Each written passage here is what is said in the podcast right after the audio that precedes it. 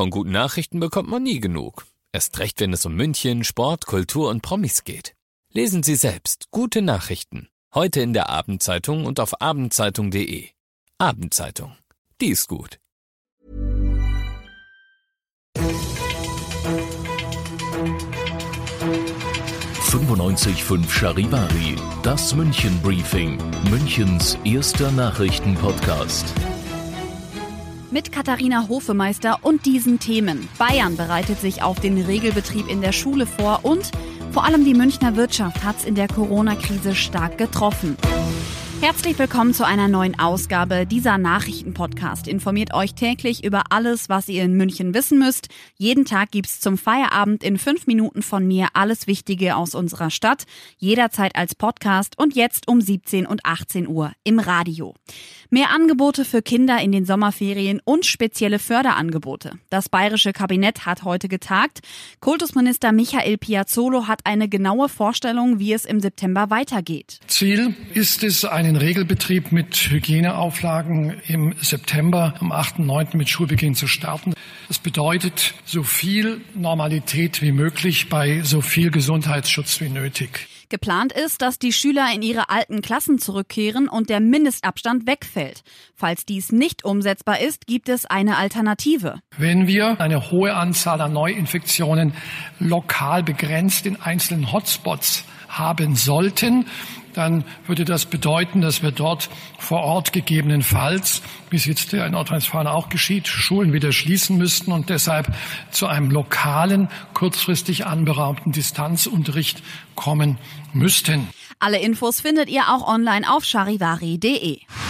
So gut wie alle Großveranstaltungen mussten für 2020 abgesagt werden, darunter auch das Oktoberfest. Deshalb ist mit Umsatzausfällen von 1,2 Milliarden Euro zu rechnen. Was die Tourismusbranche angeht, ist Wirtschaftsreferent Clemens Baumgärtner aber guter Dinge. Ich bin zuversichtlich, dass sich all das im zweiten Halbjahr wieder stabilisieren und wieder normalisieren wird. Man merkt es ja auch schon, dass viele tatsächlich ins Ausland fahren wollen. Deswegen bin ich der festen Überzeugung, dass wir sehr bald wieder eine Normalisierung auch im Tourismus sehen werden. Natürlich gibt es Verlierer, aber auch Gewinner in der Krise. Gastronomie und Hotellerie. Das sind wirklich die, die am übelsten betroffenen Branchen. Gleich danach kommt natürlich das produzierende Gewerbe, weil einfach auch die Möglichkeit, physisch präsent zu sein in den Fabriken sehr, sehr eingeschränkt war. Am besten dran sind sicherlich die IT-Dienstleister und äh, diejenigen, die alle von zu Hause aus arbeiten konnten. Trotz allem hofft Baumgärtner, dass sich München wieder schnell erholt. Ihr seid mittendrin im München Briefing, Münchens erstem Nachrichtenpodcast. Nach den München-Meldungen jetzt noch der Blick auf die wichtigsten Themen aus Deutschland und der Welt. Erst verhaftet, jetzt wieder frei. Der Ex-Boss von Wirecard, Markus Braun, ist gegen eine Kaution von 5 Millionen Euro wieder auf freiem Fuß. Das Münchner Amtsgericht teilte mit, es habe den Haftbefehl außer Vollzug gesetzt. Charivari-Reporter Nils Paul. Das Gericht sieht offenbar keine Fluchtgefahr. Markus Braun darf sich frei bewegen, er muss sich einmal die Woche bei der Polizei melden.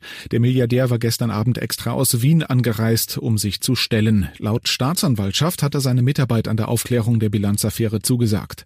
Die Ermittler vermuten, dass Wirecard seine Bilanz um zwei Milliarden Euro aufgebläht hat.